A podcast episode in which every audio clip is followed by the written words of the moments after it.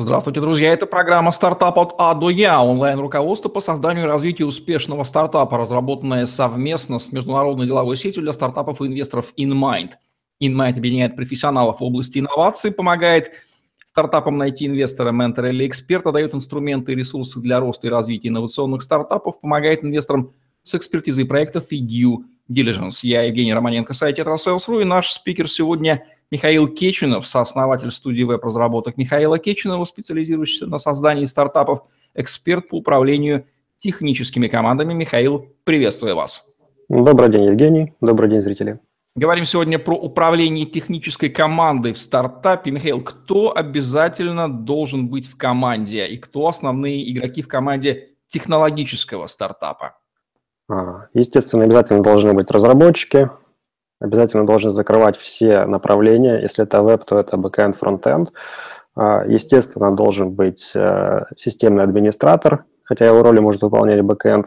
Но самое, естественно, должен быть тестировщик, а, но главное должен быть э, технический менеджер, то есть человек, который управляет всем этим э, персоналом, который отвечает перед основателями за сроки и за исполняемость. Может ли быть успешным IT-стартап, в котором основатели не программисты? Да, это вполне реальная ситуация. У нас таких клиентов полно, они живы, работают, э, развиваются. А, главное найти себе того либо наемного сотрудника, либо аутсорс-компанию, которая предоставит такого менеджера проекта. То есть проект, менеджер проекта, который разбира, разберется в вашем бизнесе, в вашем продукте и сможет построить процесс так, чтобы все делалось желательно с первого раза и вовремя. Какова минимальная степень технической интернет-грамотности должна быть у фаундера? Мне сложно представить основателя стартапа, который путается в том, что такое Word и Windows, боится интернета. Наверное, все-таки это уже вчерашний день. Тем не менее, там, конечно, в языках тоже не должен разбираться. Вот как вы определяете ее оптимальной, минимальной степень технической грамотности фаундера? Ну, человек, естественно, должен разбираться в интернете, в компьютерах на уровне хотя бы пользователя, но в конечном счете основатель должен понимать свой бизнес. То есть, если он не понимает свой бизнес, что-то там где-то слышал, надеется, что у него все получится, то нет, у него ничего не получится. А, технические скиллы закроет его либо технический кофаундер, либо внешняя команда. Но главное, чтобы он разбирался в том, что он делает. Как это так, все должно зарабатывать. Функция веб-разработки, да, она привлекаема, либо э, аутсорс, аутсорсится, то есть она не является критически важной для фаундера. Окей, это мы услышали. Говорят, у программистов особая ментальность в восприятии задач. Как правило, люди логического мышления, структурированные, нетерпимые к ошибкам. В чем специфика управления командой программистов?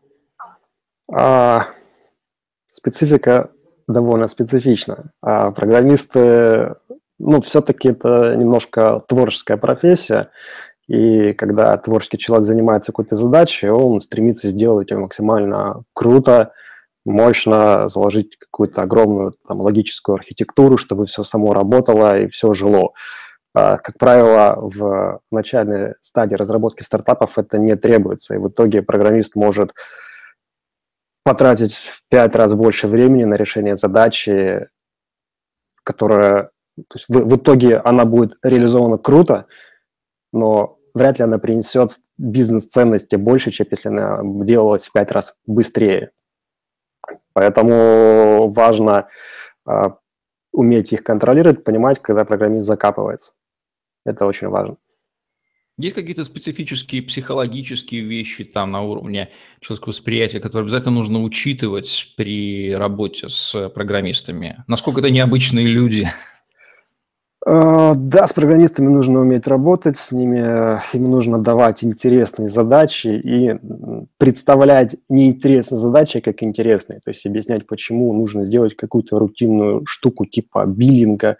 Биллинг никто не любит делать, но это критичная вещь, и нужно объяснить, почему она нужна. Если программист понимает, что да, это крутая штука, он будет делать ее с интересом и максимально быстро. Как-то так. Гражданская война, выражусь так, между разработчиками и теми, кто не принадлежит к этому элитарному классу, заключается в неумении вторых ставить задачи первым, столько копий об этом сломано. Я говорю о пресловутом техническом задании. Сложно тому, кто не умеет понять, зачем же программисту оно нужно, а программисту сложно э, понять, что человек хочет, когда тот не может даже толком выразить. В общем, понять можно обе стороны, если захотеть. Как правильно ставить технические задания программистам? А, тут как раз та ситуация, когда основатель компании, бизнесмен, он ну, совершенно не должен иметь скиллы постановки технического задания. Это неправильно. В случае аутсорса это вообще неправильно. То есть, э, когда приходит э, бизнесмен с техническим заданием, которое он попытался сделать сам, или кто-то ему сделал там на коленке за деньги, как правило, это техническое задание берется, выбрасывается и пишется новое. Техническое задание пишет э, руководитель проекта, ну, тот же менеджер проекта. А, это тот человек, который говорит, можно сказать, на двух языках, на языке бизнесмена и на языке программиста. Он э, общается с бизнесменом на обычном человеческом языке, пытается понять, что тот хочет, как это все должно работать, и потом это транслирует уже в сценарии, в интерфейсы и в требования технические. Итак, попытка самостоятельного постановки технического задания, человек, который не умеет это делать, она обречена на провал, и лучше всего, чтобы этим занимался человек, переводчик с человеческого на программистский и обратно. Правильно я услышал? Да, ровно так. Выполнение сроков и дедлайнов – это вторая боль людей, работающих с программистами. Как мотивировать, я откажусь от слова «заставить», выполнять их сроки и дедлайны, придать им э, значимость, чтобы они понимали, что это тоже важно. Э, если речь о мотивации, то ну, нужно понимать причины, да, почему программист делает что-то не вовремя. Он делает э, вовремя задачу как раз по той причине, что он э, решает ее прям основательно, фундаментально.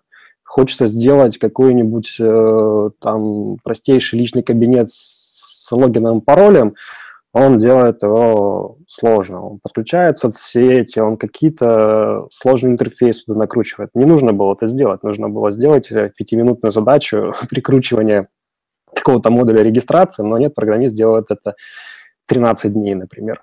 Поэтому причина такая, что нужно объяснить, почему программист должен использовать укороченную, урезанную версию решения. Тут как раз речь идет о бизнес-постановке, то есть нужно объяснить ему, да, мы потом будем делать крутую версию навороченную, но сейчас нам нужно очень быстро проверить э, функциональности и спросы, поэтому давай сделаем сейчас за 20 минут что-то, а если попрет, тогда сделаем крутую вещь. Так что это про... работает. Что программистам интересно делать, а что им неинтересно делать, у них просто падает планка интереса вот до нуля, и они не будут этого делать никогда. А, интересно делать э, те задачи, которые они ранее никогда не решали.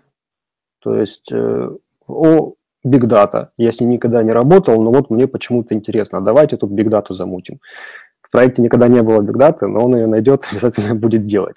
А, то есть ну, опять же, стоит разделить, наверное, программистов на два типа. Да? Есть программисты, которым действительно хочется решать какие-то интересные задачи, и это те самые ну, то, что вы слово назвали элитарные, да, то есть люди, которые стоят много денег, э, постоянно развиваются и меняют работу, когда становится неинтересно. Есть другие программисты, которые как раз любят решать те задачи, которые им понятны, ну, на потоке. Пришлось, сделал, пришлось, сделал. А в стартапах, как правило, они не работают. Как правило, им нужна стабильность, поэтому они могут быть в веб-студии, либо при какой-то компании просто заниматься поддержкой сайта. Поэтому, если вернуться к э, тем, кто делает стартапы, то интересные сложные задачи, где нужно разбить мозги. Как только задачи такие же становятся на потоке, то есть когда он 15 раз решает одну и ту же сложную задачу, то она уже перестает ему быть сложной, и он, ему надоедает. Есть мнение о том, что одной из оптимальных комбинаций фаундеров является роль CTO один фаундер, ну и тот, кто не технарь, а разбирается в бизнесе, э, такой, может быть, с продажными навыками, второй. Насколько, на ваш взгляд, это удачная комбинация и успешность таких вот стартапов с такой комбинацией фаундеров? Ну, это, можно сказать, идеально, значит, повезло, когда есть тот, кто программирует, есть тот, кто продает, и больше им никто не нужен, и первые полгода они могут создать продукт и продать сами вдвоем. не тратясь ни на зарплату, ни на что. Но, как правило, такое редко происходит. Какие основные ошибки при управлении командой программистов вы наблюдаете, вот совершается там каждым первым стартапом, и уже стали о них говорить? Если разделить разработку, виды разработки проектов на какой-нибудь чистый agile или на какой-нибудь PTZ, то есть fixed price, то ошибки бывают такие. Первое, э, стартапер, как правило, не имеющий там технического партнера, да, он рассчитывает, что есть какой-то понятный объем задач, соответственно, на него может быть понятная стоимость, понятные сроки реализации, то есть э, оцените мне э, бюджет, мы в него выложимся, запустим продукт и будет работать. А, вполне ожидаемое желание, получить за фиксированные деньги фиксированный результат. Но, как правило, в стартапах э, любые ТЗ, любые гипотезы, они устаревают через два месяца. Если мы, например, проект делаем 4 месяца, то спустя два месяца то ТЗ, которое было написано для оценки, оно, в принципе, устаревает. Это понимает сам заказчик, он понимает, что все изменилось, что мир меняется, у него новые идеи появились. И, то есть, fix price не работает, хотя все надеются, что он работает. Другая проблема, когда предприниматель, бизнесмен решил, что пожалуй, найму себе собственную команду, что там такого, программисты есть, зарплату поставлю, но не берет менеджера проекта. В итоге он пытается менеджерить программистов сам, а программисты они такие люди, то есть если они что-то там не укладываются, или там скучно, или просто вот интересная задача, хочется сделать ее за 15 дней, а не за день, они легко вешают лапшу на уши. Используют слова типа «да, у меня там рефакторинг» или «легаси» или что-то еще. В итоге бизнесмен думает, да, действительно, что-то сложное, непонятное, видимо, придется потратить время, эти самые 15 дней, но на самом деле проблему решил бы руководитель проекта, который понимает, что говорят ему программисты. То есть это вот вторая проблема, да. Давайте а, еще раз закрепим, а, да, если мысль закончена, роль руководителя, менеджера проекта, она очень важная. А, это тот человек, который а, общается, является единственным звеном при общении между бизнесменами и программистами. То есть программисты с бизнесменом не общаются. Он им не ставит задачи, они ему не пишут отчет. Менеджер проекта – это редкое сочетание качеств, это редкие люди на рынке труда или их достаточно… Это довольно редкие люди, потому что, как правило, менеджер проекта имеет технические скиллы, что-то может программировать, либо даже если не может, то очень хорошо понимает, как проект устроен на уровне технологий. Э, как правило, менеджеров можно разделить на тех, кто только-только начинает, и они получают очень мало, и тех, кто уже крут, и они получают очень много. Середины нет. Какие три важнейшие рекомендации фаундерам стартапов, касающиеся управления технической командой, вы дали бы? с высоты своего опыта? Первое, наверное, это то, что у технического проекта, ну, у IT-стартапа не бывает фиксированной стоимости и сроков, есть только ежемесячный расход. И, соответственно, задача бизнесмена в том, чтобы как можно быстрее добиться, чтобы доход превышал расход. Расход будет всегда. Расхода нет, только если проект умер. А, второе, наверное, не пытаться, скажем так, собрать свою команду самостоятельно, думая, что это дешевле, без технического менеджера. То есть нужно сначала найти тогда менеджера, а потом уже собирать команду. А, ну и этим, наверное, сложнее. Как выбирать между agile и waterfall тогда? Вот такой вопрос. А, agile хорош тогда, когда вы делаете действительно что-то такое новое, когда ТЗ, ясно, дело, что устареет через пару месяцев, тогда нужно начинать agile, но его нужно очень четко контролировать и предотвратить ситуацию, когда программисты набирают задачки, которые не улучшают бизнес-ценность самой компании. То есть то, создают то, что нельзя будет потом продать. Waterfall, ну, скорее, это, это просто заказной проект, когда понятно, что нужно сделать, когда есть точное понимание. Это, конечно, в принципе не работает, да, потому что ТЗ все равно устареет. Но есть некоторые компании, это не стартапы, это компания-заказчик. У них просто так принято, им нужна фиксированная стоимость, и они готовы заплатить даже за то, что потом устареет, а потом перейти к следующему этапу устранения вот этого устаревшего функционала и написания нового. Поэтому в стартапе, в принципе, waterfall работать не будет. Нужно идти agile или kanban, то есть какой-то гибкой методологией, и четко ее контролировать. Есть ли отличие при управлении технической командой русскоязычных программистов и нерусскоязычных программистов? Да, наверное, нет. Главное, чтобы они понимали. Главное, чтобы все участники команды тоже друг друга понимали. А лентяи есть не только в России, да, есть в любой другой стране, поэтому без контроля не обойтись.